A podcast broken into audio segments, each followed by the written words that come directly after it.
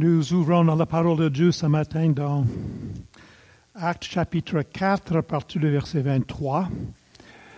Est-ce que c'est un peu fort? Est-ce que ça fait un peu d'écho? Merci beaucoup. Merci beaucoup l'équipe de louanges qui nous a amenés dans la présence du Seigneur. Et je voudrais dire merci à l'Église et aux personnes ici qui ont prié pour moi pendant les traitements de radiation. C'est fini depuis un mois. Et demain après-midi, à 14h45, le spécialiste va me dire si les traitements continuent ou si je suis guéri. Et euh, merci encore. Quelqu'un a résumé le passage que nous allons lire un peu comme ceci. D'abord, les croyants sont secoués par le monde, par la persécution. Et deuxièmement, les croyants sont secoués par le Seigneur lorsqu'ils rentrent dans sa présence. Mais, oh chers amis, dans cette histoire, le monde a été secoué par les croyantes. Et cela est vrai parce que le petit mouvement obscur, marginal de Jésus, qui a commencé dans l'année 30 avec environ 120 personnes. Environ 300 ans plus tard, on nous dit que 56% de l'Empire romain était chrétienne, au moins en nom. Ça, c'est une croissance de 40% par décennie. Si je pousse trop fort, on sait qu'est-ce qui va se passer. Hein? Je ne sais pas s'il y a une frein quelque part. 40% par décennie. Vous saviez que lorsque les églises évangéliques ont commencé à œuvrer ici au Québec, surtout dans les années 50 et 60, nous avons connu une croissance de 40% et plus. Mais cela ralentit. Ça fait longtemps que nous n'avons pas une croissance de 40% de nos églises, par décennie, n'est-ce pas? Et je pense que ce matin, nous allons voir ensemble certaines raisons, certains indices euh, de pourquoi de cette croissance extraordinaire. Alors, nous allons lire ensemble la parole de Dieu, Acte chapitre 4 et le verset 23. Après avoir été relâchés, ils allèrent vers les leurs et racontèrent tout ce que les principaux sacrificateurs et les anciens leur avaient dit. Lorsqu'ils l'eurent entendu, ils, enlevèrent, ils élevèrent à Dieu la, la voix tous ensemble et dirent, Seigneur, toi qui as fait le ciel, la terre, la mer et tout ce qui, qui s'y trouve, c'est toi qui as dit par le Saint-Esprit, par la bouche de notre Père, ton serviteur David, pourquoi ce tumulte parmi les nations et ces vaines pensées parmi les peuples? Les rois de la terre se sont soulevés et les princes se sont ligués contre le Seigneur et contre son oint. En effet, contre ton saint serviteur Jésus, que tu as oint, Hérode et Ponce Pilate se sont ligués dans cette ville avec les nations et avec les peuples d'Israël pour faire tout ce que ta main et ton conseil avaient arrêté d'avance.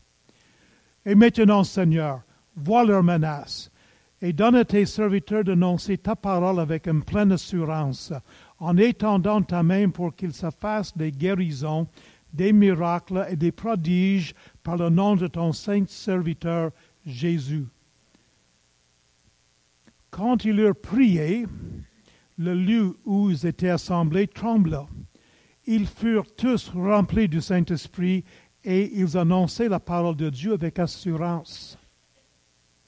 La multitude de ceux qui avaient cru n'était qu'un cœur, qu'un cœur et qu'une âme.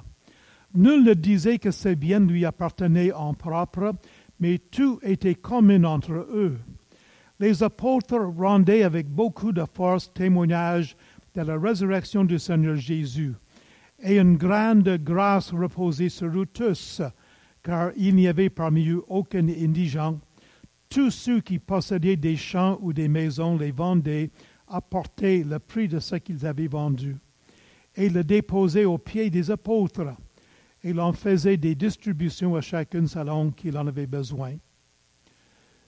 Joseph, surnommé par les apôtres Barnabas, ce qui signifie fils d'exhortation. Je préfère fils d'encouragement, meilleure traduction. Lévite, ordinaire de Chypre, vendit un champ qu'il possédait, apporta l'argent et le déposa aux pieds des apôtres. Nous allons commencer par regarder le contexte ici de notre passage qu'on vient de lire. On va regarder qu'est-ce qu'on a vu dans les semaines passées. Nous allons regarder la prière du peuple de Dieu dans les versets 22 à 29. Nous allons regarder la réponse de la prière au verset 31, la mise en commun des biens de la communauté, verset, verset 32 à 35, l'introduction à Barnabas dans le livre des Actes, dans l'histoire de l'Église primitive, et nous allons tirer quelques applications. Commençons par le contexte. Vous savez qu'en Acte chapitre 1 nous avons vu l'ascension de notre Seigneur dans le ciel et nous avons vu le choix de Matthias pour remplacer Judas comme deuxième disciple, deuxième apôtre. Dans l'Acte chapitre 12, chapitre 2, excusez, le Saint-Esprit est donné, accomplissement de la promesse du Seigneur. Et on a le premier sermon de Pierre, pas pire pour premier sermon.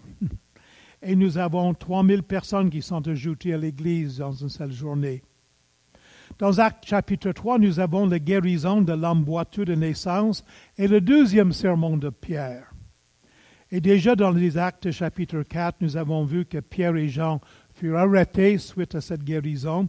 Et nous avons le troisième sermon de Pierre et Pierre et Jean qui sont défendus de parler au nom de Jésus par les autorités religieuses. Et ça nous amène à aujourd'hui. Et dans ce contexte, j'aimerais qu'on remarque la structure parallèle avec le chapitre 2. Et dans le chapitre 2, le Saint-Esprit est donné. Et euh, le Saint-Esprit est donné aussi, aussi au chapitre 4.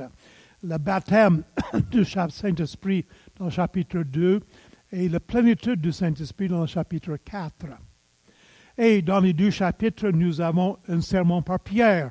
Et dans les deux chapitres, nous avons un accroissement important dans l'âme de croyante. Et dans les deux chapitres, les chrétiens mettent leur bien en commun. Alors ça nous donne un peu le contexte de ce que nous voyons aujourd'hui. Et maintenant, nous regardons vers la prière qui est donnée. Je pense qu'on a caché un verre d'eau. Merci beaucoup.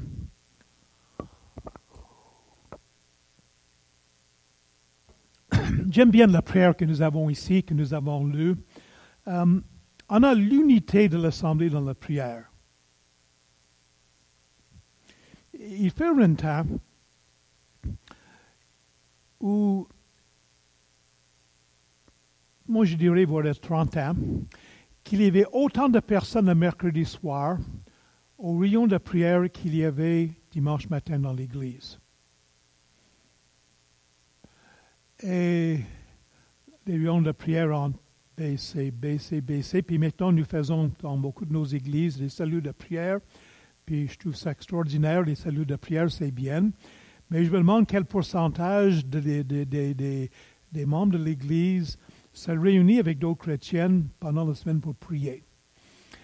Euh, c'est évident pour moi que la croissance importante de l'Église à cette époque-là est étroitement lié avec la vie de prière de l'Église. Puis ici, nous avons l'Assemblée qui prie ensemble en unité. J'aime beaucoup dans cette prière-là que nous avons reconnaissance de la personne de Dieu. Seigneur, toi qui as fait le ciel, la terre, la mer et tout ce qui s'y trouve. Ils savent qui est Dieu, ce Dieu puissant, ce Dieu créateur. Nous avons dans cette prière un appel aux Écritures. Nous devons apprendre, je crois, à prier les Écritures.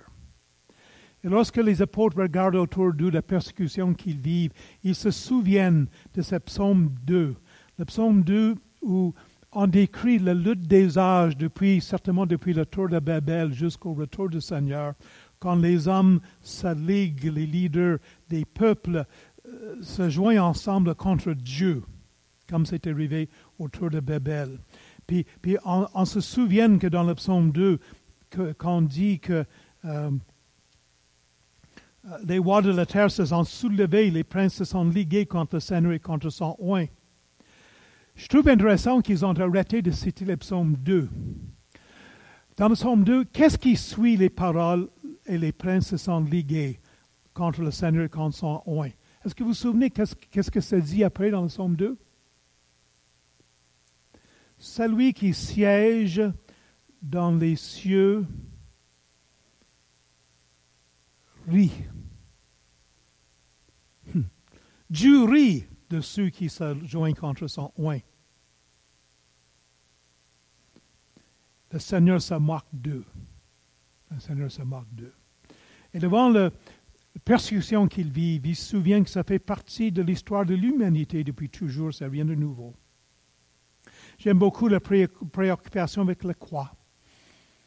Puis nous avons besoin de nous préoccuper de la croix lorsque nous prions. Il y a une confession de la souveraineté de Dieu.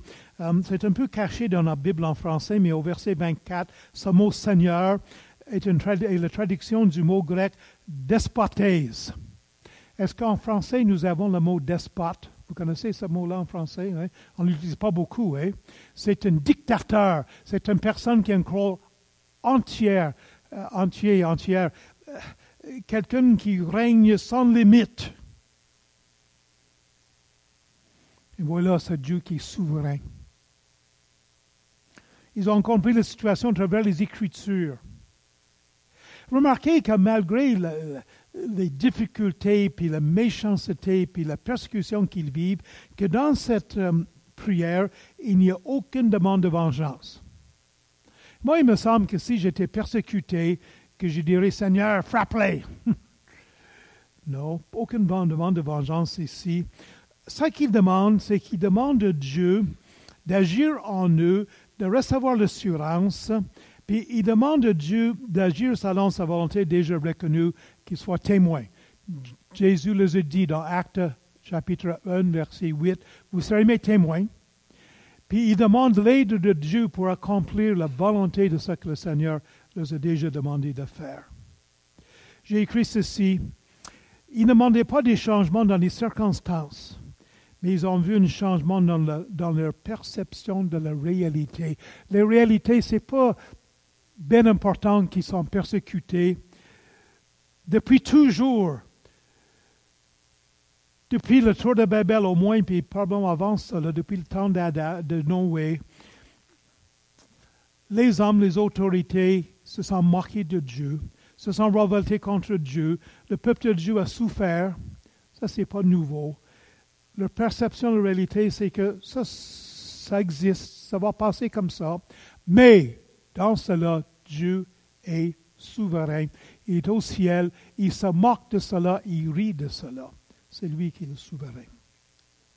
Regardons maintenant au verset 31 la réponse de la prière. Il y a manifestation physique, un tremblement des lieux. Je ne sais pas s'il y a déjà eu un tremblement de terre pendant que vous avez prié, mais eux, ils ont vécu cela. Ils ont été remplis de l'Esprit Saint, nous allons en parler tantôt. Et Dieu a répondu, ils ont annoncé la parole avec assurance. Et il y a eu des conversions, parce qu'au verset 32, verset qui suit cette réponse à la prière, on parle que la multitude de ceux qui avaient cru, une multitude de ceux qui avaient cru.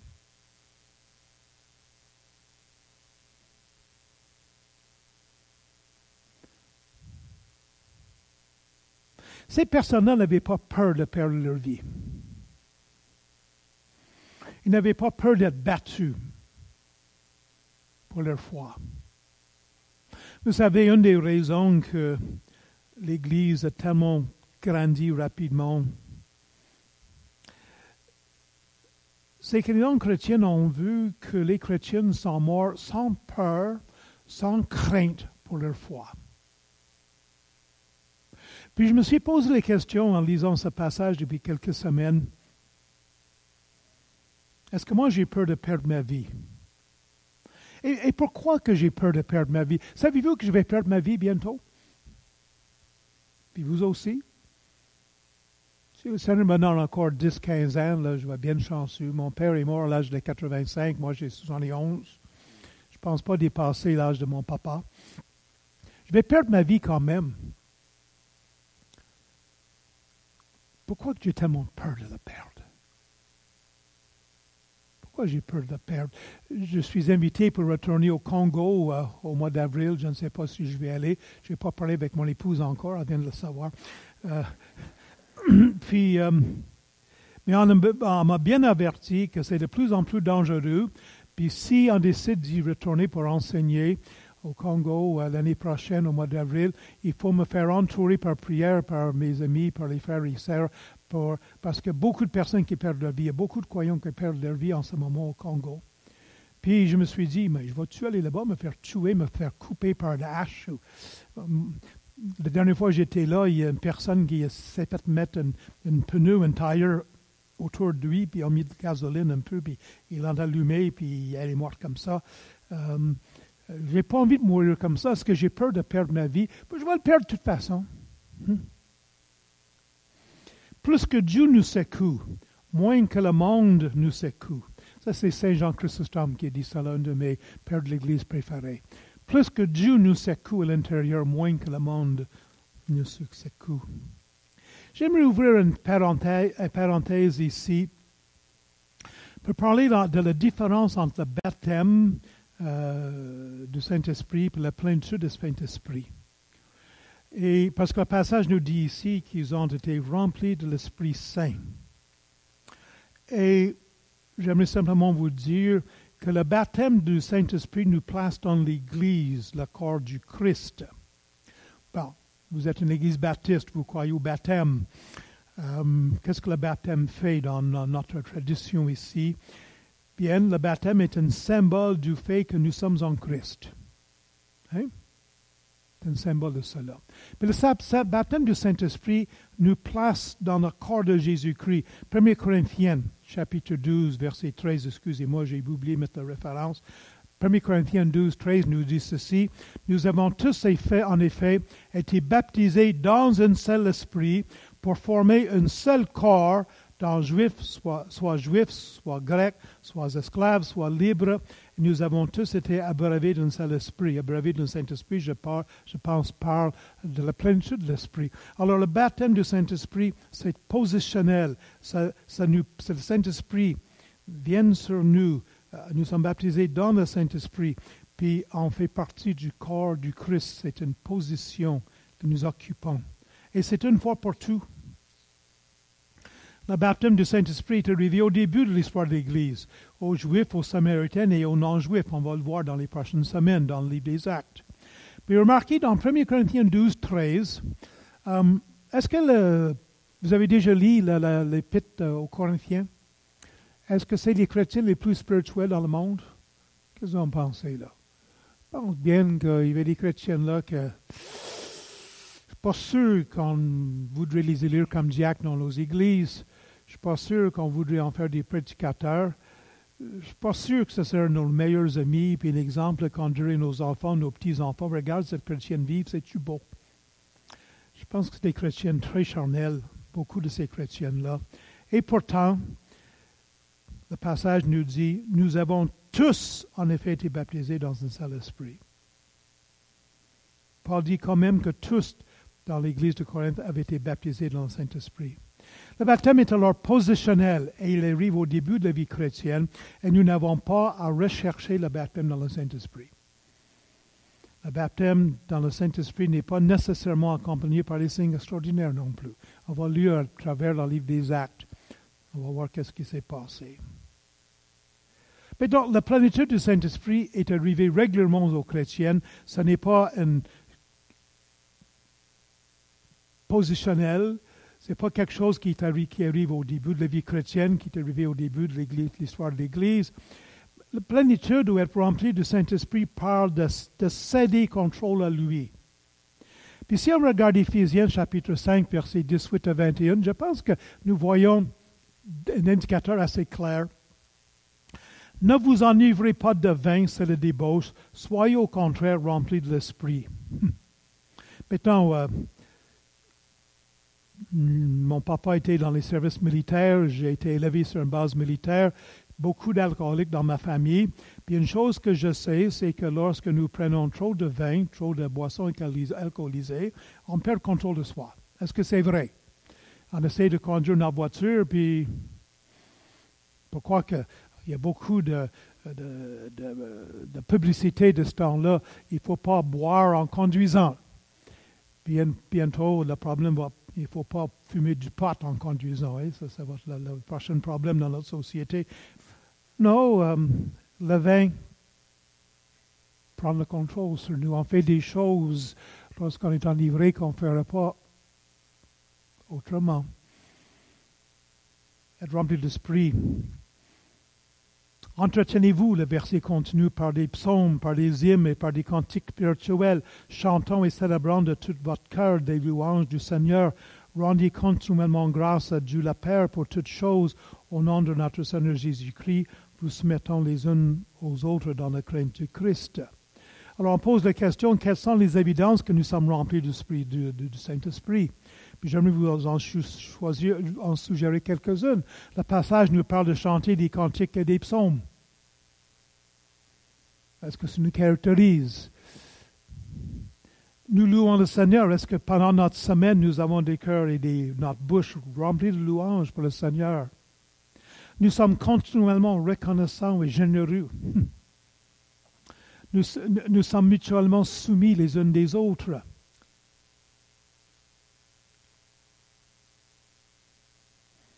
Verset 32 nous dit la multitude de ceux qui avaient cru n'était qu'un cœur et qu'une âme, une soumission mutuelle, unité. Et nous produisons le fruit de l'esprit. C'est quoi le fruit de l'esprit? Quand on est rempli de l'Esprit Saint, voici qu'est-ce qui nous caractérise. L'amour, la joie, la paix, la patience, la bonté, la bienveillance, la foi, la douceur, la maîtrise de soi. C'est presque tous des noms féminins. Je ne sais pas pourquoi. Euh, Peut-être parce que les femmes sont plus remplies de l'Esprit Saint que nous, les hommes, je ne sais pas. Chers amis, moi je ne veux pas me moquer des autres chrétiennes, mais j'aimerais vous donner un, avertissement. C'est possible d'avoir des faux buts, des faux buts dans, buts dans la vie chrétienne de chercher une évidence d'être rempli par le Saint-Esprit de, des signes extraordinaires, puis vous savez c'est quoi. J'aimerais simplement vous dire que ces choses-là peuvent exister, ils peuvent avoir existé surtout au début de, au début de l'Église locale, l'Église primitive. Mais la vraie évidence de l'Esprit Saint, recherchez pas cela dans des signes extraordinaires. Recherchez ça dans les choses qu'on vient de voir ensemble, qui sont sur l'écran devant vous. Et si ma vie est pleine d'amour, de joie, de paix, de patience, de bonté, de bienveillance, de foi, de douceur et maîtrise de soi, je pense que c'est bien plus important que des dons extraordinaires, que des signes extraordinaires. J'aimerais ça vous dire quelque chose. Le fruit de l'esprit ne peut pas être imité. Vous ne pouvez pas à long terme imiter le fruit de l'Esprit. Vous ne pouvez pas démontrer l'amour, la joie, la paix, la patience, la bonté, la bienveillance, la foi, la douceur, la maîtrise de soi, ça, vous ne pouvez pas imiter ça à long terme. Mais les évidences extraordinaires, écoutez, les jésuites en parlaient en langue, les bouddhistes en parlaient en langue, les hindous en parlaient en langue. Il y a eu des fausses guérisons. Les démons peuvent faire beaucoup d'évidence. Ça, ça peut être imité. Les dons spirituels, les manifestations spirituelles peuvent être imitées. Le fruit de l'esprit ne peut pas être imité. Qu'est-ce qui est plus important à chercher? Regardons cette mise en commun maintenant. Quelques bémols ici. Ce n'était pas obligatoire pour tout le monde. Le livre des actes est un livre d'histoire. Pas une histoire comme une histoire qu'on raconte aux enfants, mais l'histoire. Ça nous raconte comment ça s'est passé dans l'Église primitive. Et ce n'est pas nécessairement tout normal pour nous. Tout ce qui s'est passé dans les actes n'est pas obligatoire pour nous. Okay? Agnès et Sapira, on va le voir la semaine prochaine, je crois, ils ont menti. Ils sont morts dans l'Église. Je ne suis pas certaine qu'on doit avoir des personnes. Si tous les menteurs dans l'Église ici tombaient morts dimanche prochain, je pense qu'il y aura une ou deux chaises de vide. Ou peut-être 25, je ne sais pas. Le Seigneur le sait. Alors, ce n'est pas toujours normatif.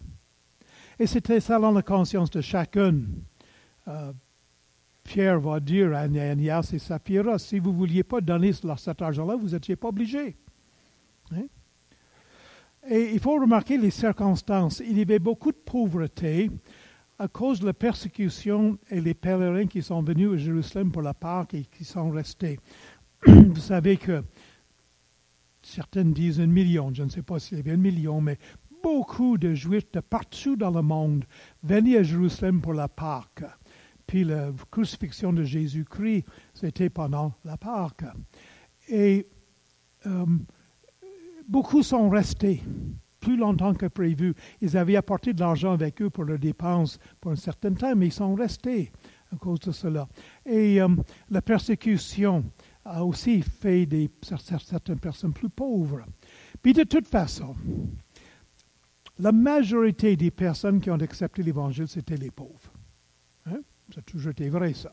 L'apôtre Paul va dire dans 1 Corinthiens qu'il n'y a pas beaucoup de riches, pas beaucoup de personnes bien en vue qui acceptent l'Évangile. Dieu a toujours agi comme cela. Il y a quelque chose chez Dieu qui cherche les hommes-là, mais pas les orgueilleux.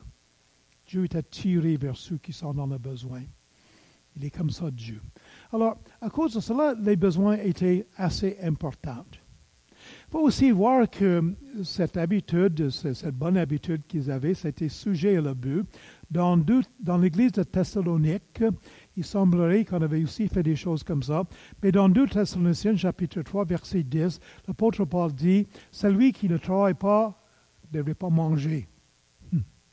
Assez, euh, assez solennel, cela. Alors que cela ne devienne pas une raison pour certaines personnes de ne pas travailler. Mais c'est quand même, après avoir dit ces bémols-là, puis je vois que beaucoup d'auteurs veulent donner toutes sortes de raisons pourquoi on ne doit pas faire ça aujourd'hui. Euh, c'est quand même un exemple pour nous de générosité et de soin de nos frères et sœurs dans le besoin. Puis je pense qu'on a besoin de regarder ça, puis nous avons besoin de nous examiner. Et euh, euh, c'est vrai qu'aujourd'hui, le gouvernement vient chercher l'argent dans nos poches, dans nos portefeuilles, ou même avant que l'argent vienne dans nos portefeuilles, il vient de chercher avant notre chèque de paie, hein, déduction à source qu'on appelle. Et alors, eux, ils aident le pauvre, puis il y a quand même des, parfois, parfois des cas d'urgence et des cas où il faut aider, puis il faut le faire. Nous allons sortir chez Publications chrétiennes un livre sur les diacres. Il doit presque prêt, il va sortir par le mois de septembre, je crois. Et dans ce livre-là, on suggère que le travail principal des diacres, c'est de s'occuper des personnes qui sont mal prises. Intéressant. Vous lirez quand ça va sortir.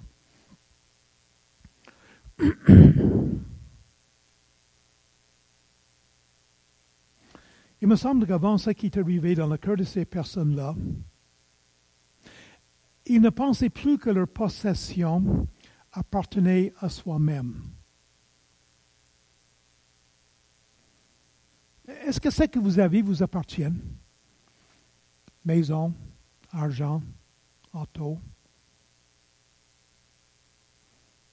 Nos armoires tellement remplies de, de vêtements qu'il faut, faut tout serrer pour en rentrer d'autres. Partir de moi-même. La raison que les chrétiens donnent peu, j'ai écrit, c'est pas parce qu'ils sont égoïstes, mais c'est parce qu'ils manquent de courage. Ça, c'est Tim Keller qui dit ça. Savez-vous que environ 35 ans après les événements ici, la ville de Jérusalem a été détruite et toutes les terres et toutes les possessions de ces, personnes-là ne les appartenaient plus de toute façon. Tout a été détruit. Les Juifs, en vaste majorité, ont été amenés en captivité. Beaucoup de chrétiens qui se sont sauvés avant, la déportation, euh, mais ils se sont sauvés avec rien, par exemple, avec un sac sur le dos. Ces biens qu'ils ont donnés, qu'ils ont cédés pour les autres, ils les auraient perdus de toute façon dans quelques années. Puis nous, nos biens que nous avons, nous aussi, nous allons les perdre bientôt. Soit qu'on va mourir, ou soit que le Seigneur va revenir bientôt, j'espère très bientôt puis ça va, on va les perdre quand même. Et peut-être que nous avons peur pour l'avenir. Puis nous avons peur de ne pas avoir assez pour manger, puis peur de ne pas avoir maison pour vivre. Puis c'est vrai qu'il fait 35 sous zéro ici. Ce n'est pas la même température que Jérusalem, c'est certain. Nous avons besoin de maisons chauffées l'hiver, je comprends cela. Mais devant la, souveraineté de Dieu, devant la réalisation que Dieu prendrait soin de, ces chrétiens-là, ils n'avaient pas peur de donner parce qu'ils savaient que Dieu prendrait soin d'eux. Alors, je. Je dois vous dire qu'au Québec, puis ce n'est pas nécessairement vrai de cette Église, je le sais, mais nos églises ne sont pas tellement généreuses. Euh, le peuple québécois donne beaucoup moins aux œuvres charitables et aux églises locales que dans les autres provinces du Canada et aux États-Unis. Je pense que vous le savez ça. Il y a quelques années, j'étais copropriétaire d'une imprimerie, puis on avait le contrat pour faire les bulletins paroissiales pour les églises catholiques de Trois-Rivières. Savez-vous quelle était la collecte moyenne par semaine dans les églises catholiques à Trois-Rivières? Ces immenses bâtiments, en bas de 20 dollars. Puis j'ai vu des semaines, là, on imprimé ça toutes les semaines, 7 dollars de collecte. Je ne sais pas comment ils payent le chauffage dans ces bâtiments-là, mais, effectivement, ils ne l'ont pas payé, puisqu'il y a sept de ces églises sont fermées, vous le savez. Hein. Et euh, je me souviens d'une chrétienne sauvée depuis un an qui me dit Ah, autrefois, j'ai donné 25 cents dans le sac à messe. Aujourd'hui, je suis chrétienne, je donne un dollar. Il était tout fier de lui. Euh, puis je sais que ce n'est pas le cas dans l'Église ici. Puis il y a des personnes qui critiquent qui disent que les chrétiens ne donnent pas beaucoup parce qu'ils sont égoïstes. Mais moi, je crois que ce n'est pas ça. Je pense qu'on est peureux. Je pense qu'on manque de courage. Et ces chrétiens ne marquaient pas de courage. Tournons maintenant à cette introduction à Barnabas. Quelle heure est-il? Oui, ok, c'est bien. Um, Luc introduit ici celui qui joue un rôle important dans l'expansion de l'Église. En, lisant le livre des Actes, vous avez remarqué qu'à un moment donné, Luc, il ouvre une petite parenthèse, puis il parle de quelqu'un qui va venir très important plus tard. Il fait avec Paul. Il va dire avec euh, le, lorsque Étienne est lapidé, il va seulement dire que Saul gardait les vêtements de ceux qui l'ont lapidé. Puis là, le sujet change, puis Paul revient un peu plus loin. Une introduction à Paul. Et euh, ici, on introduit Barnabas, puis Barnabas va, va, devenir important plus tard. Il va devenir une des personnes qui va accompagner l'apôtre Paul pendant son premier voyage missionnaire. Alors, euh, c'est une façon littéraire ici. Bon écrivain Luc, excellent écrivain. Il va euh, introduire Barnabas. Et la générosité puis l'amour pour le peuple de Dieu. Euh, oh, qu'est-ce que j'ai fait là? Tu copie-coller. Hein? Ben. Barnabas est appelé par les apôtres le fils d'exhortation. Puis c'est un beau mot, exhortation, mais je ne l'aime pas ici parce que nous le comprenons mal au Québec. Euh, exhorter, me souviens, euh, il y a quelques années, je parlais avec quelqu'un, il a dit J'ai été voir telle personne, telle chrétienne qui a un péché dans sa vie, puis je l'ai exhorté. Ça, ça veut dire qu'il a parlé dans le casque, il a parlé fort, fort, fort. Et le mot exhorter a ce sens d'encourager. Et je pense qu'on fait bien d'encourager fils de, traduire fils de consolation, fils euh, d'encouragement. Puis quand on dit fils de consolation, c'est pas parce que son papa s'appelait consolation et sa maman s'appelait consolation. Euh, c'est une expression hébraïque. Euh, fils de quelque chose veut dire il est caractérisé par cela. Ce qui caractérise Barnabas dans son ministère, c'était tellement évident que son nom était Joseph, mais on a changé son nom, comme ça arrive souvent dans la Bible, on change le nom de quelqu'un, parce qu'on le regarde vivre, puis on dit, cette personne, sa vie est caractérisée par la consolation et par l'encouragement. On lui change son nom, on l'appelle Barnabas, fils de consolation. Quel beau nom. Hmm. C'est le mot euh, consolation ici, c'est le mot parakletas dans le grec. Euh, para à côté de, vous connaissez le mot para. Si vous tombez en bas d'un avion, ce serait bien utile d'avoir une parachute, parachute, avec le chute. Euh, il y a des personnes dans l'église ici, j'en connais au moins, qui est para, paramédical, en tout cas, ouais, c'est ça. Euh, il y a des, je pense que vous voyez, il y en a d'autres que j'avais dans ma tête pour les deux, les minutes qui sont partis. Ça, c'est une habitude chez nous. Mais vous comprenez ça, mon père, avec les c'est comme quand vous collez une pizza, hmm, en bon québécois, clétas, c'est appelé. Appelé à côté de, utilisé pour des avocats qui sont appelés à côté de nous pour nous aider. Et c'est un beau nom qui est utilisé par le Saint-Esprit dans Jean 14, 16, 26, 15, 46, 16, 7, Jean. Euh, euh, et c'est utilisé même pour notre Seigneur Jésus-Christ dans 1 Jean chapitre 2, chapitre 2, verset 1er. Quand Jésus dit à ses disciples, je m'en vais, je m'en vais, mais un autre consolateur viendra. C'est cette même mot-là, Paracletos, le ministère du Saint-Esprit envers nous. Bon nom. Et euh, euh, j'aimerais simplement vous dire que, que Dieu nous donne des Barnabas dans nos églises. On en a tellement besoin. On a besoin de personnes pour encourager. Je pense qu'on doit tous être des personnes qui encouragent les autres. Depuis un certain temps, je me demande, parce que ce n'est pas ça que je suis naturellement, c'est plus facile pour moi de critiquer les autres que de les encourager. Êtes-vous fait comme ça, vous autres? Hein? Pas tous, là, mais certains de vous. Hein? Bien facile de critiquer. Ça fait, ça fait partie de notre nature déchue, je pense. Ah, nous avons besoin de personnes pour encourager. J'essaie de me dire la fin de la journée, est-ce que j'ai encouragé quelqu'un aujourd'hui? Bien souvent, je dis non.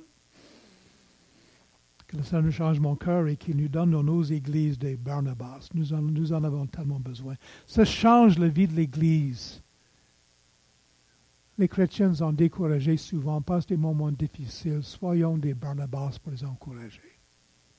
Vous vous souvenez qu'un peu plus tard dans l'histoire des Actes, il y avait Jean-Marc, ce jeune homme qui a fait faillite dans son service pour les chrétiens, son service chrétien. Il est parti en voyage missionnaire avec euh, Paul et Barnabas, puis il ne s'est pas rendu au bout. Soit qu'il était tanné du service, soit qu'il avait peur des persécutions qu'il avait vues, soit qu'il s'ennuie de sa mère, je ne sais pas. Il est parti.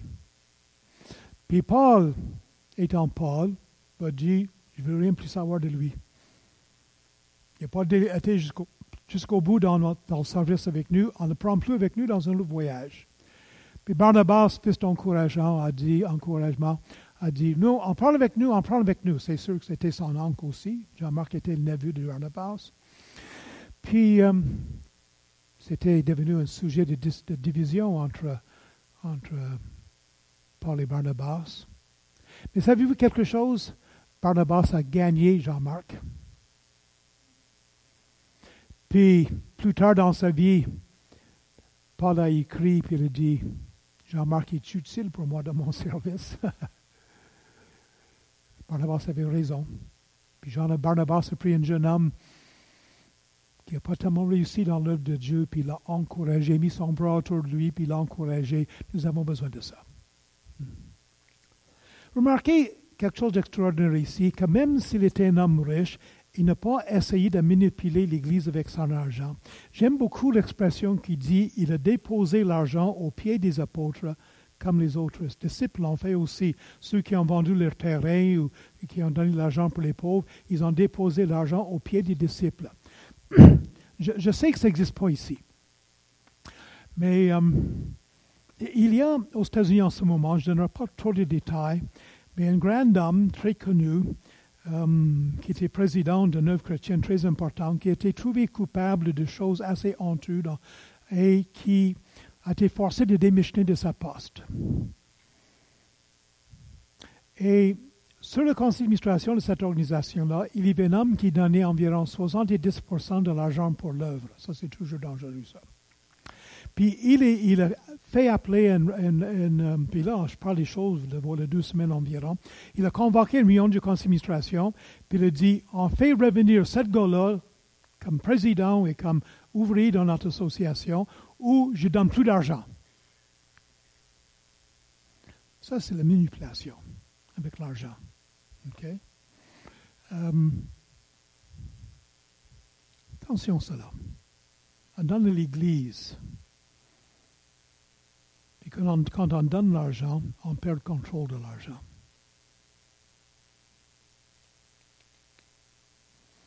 Quelques applications. Excusez-moi là. Je pose une question, quelques questions. Est-ce que nous sommes unis ensemble autour d'une même vision pour notre Église? Une des choses que je crains aujourd'hui, c'est qu'il y a à peu près 50 visions différentes de qu'est-ce que c'est une Église, et quelle doit être la priorité de notre Église. Puis je conviens que Dieu n'a pas fait tous les, fleurs la même couleur. Il y a des roses, puis des pourpres, puis des bleus, puis toutes sortes de couleurs de, de, fleurs. Puis les églises peuvent être différentes un peu les unes des autres. Mais je remarque que dans beaucoup d'églises, il y a telle personne qui dit notre église doit aller dans cette direction-là.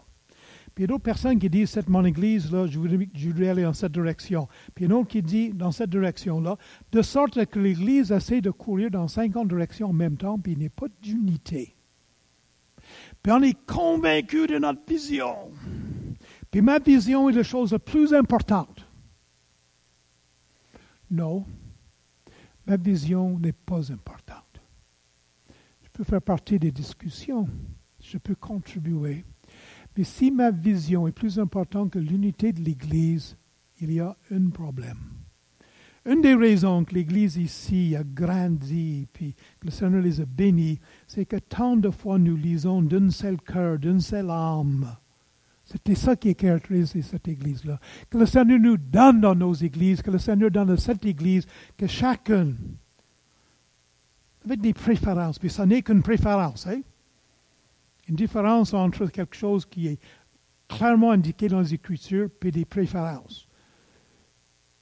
Je pourrais préférer des murs d'une couleur différente de cela. Hein? Je pourrais préférer avoir la tribune dans le coin plutôt que dans le milieu. Je pourrais préférer que le prédicateur n'ait pas de tribune. C'est bon pour les prédicateurs, pas de bédaine, mais pour moi, j'aime bien avoir un peu. c'est les préférences. Attention que mes préférences, que mes petites idées ne viennent pas ruiner l'unité de l'Église locale. L'unité de l'Église locale est bien plus importante que mes idées et mes préférences. Est-ce que nous avons des faux buts en cherchant des signes spectaculaires plutôt que les vraies évidences de la plainte du Saint-Esprit? Quand je m'examine, est-ce que j'ai dit, est-ce que j'ai tel don, oh, ou est-ce que j'ai dit, Seigneur, donne-moi plus d'amour pour le peuple de Dieu. Seigneur, enseigne-moi la patience. Nous sommes montés au Candy Boulot avec nos petites filles, la plus jeune à six mois, à six ans, excusez. Puis j'ai dû lui parler euh, après le voyage. J'ai dit, euh, je t'aime beaucoup. J'ai expliqué c'est quoi les fruits de l'esprit, puis je lui ai expliqué la patience est une des fruits de l'esprit. Je pense qu'elle aime le Seigneur.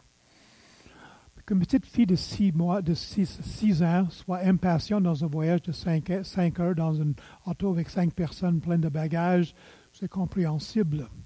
Qu'une chrétienne mûre manque de patience, c'est moins. Est-ce que la patience me caractérise? Est-ce que je cherche les vraies évidences de la plénitude du Saint-Esprit ou je cherche des Est-ce que nous donnons au budget ou au projet? On nous dit, à travers le monde chrétien, en Europe on le dit, aux États-Unis on le dit, que les, les boomers, je ne connais pas tous les mots, là, les boomers, puis les, en tout cas, ceux qui sont, différents groupes d'âge, ne donnent plus au budget de, l'Église, qui donnent au projet. Mon beau-frère est membre d'une très grosse église baptiste. Il est pasteur dans une grosse église baptiste du Sud, au Tennessee. Puis il me dit, Doug, 85% de l'argent au budget viennent des personnes qui ont plus de 55 ans. Les jeunes qui viennent de l'Église ne donnent pas dans le collecte, au moins que ce soit un gros projet. Là, ils vont donner. Euh, je pose la question, est-ce que ça fait partie de l'unité, ça? Est-ce que ça fait partie de déposer notre argent aux pieds des apôtres? On donne au Seigneur, on perd le contrôle, ou est-ce qu'on veut contrôler les projets de l'Église en mettant nos priorités, en donnant seulement aux choses qui nous intéressent? Est-ce que notre Église se donne vraiment à la prière? La prière comme cette prière de la première Église. Sommes-nous généreux envers ceux dans notre Église et ceux qui sont autour de nous, qui sont dans le besoin? Et enfin, comme application, examinons-nous, est-ce que je suis un fils de consolation, un fils d'encouragement? Bien que le Seigneur nous aide à mettre cela en pratique dans nos vies, et je vais prier, puis après ça, le groupe de louange va revenir nous conduire. Merci Seigneur pour ta parole.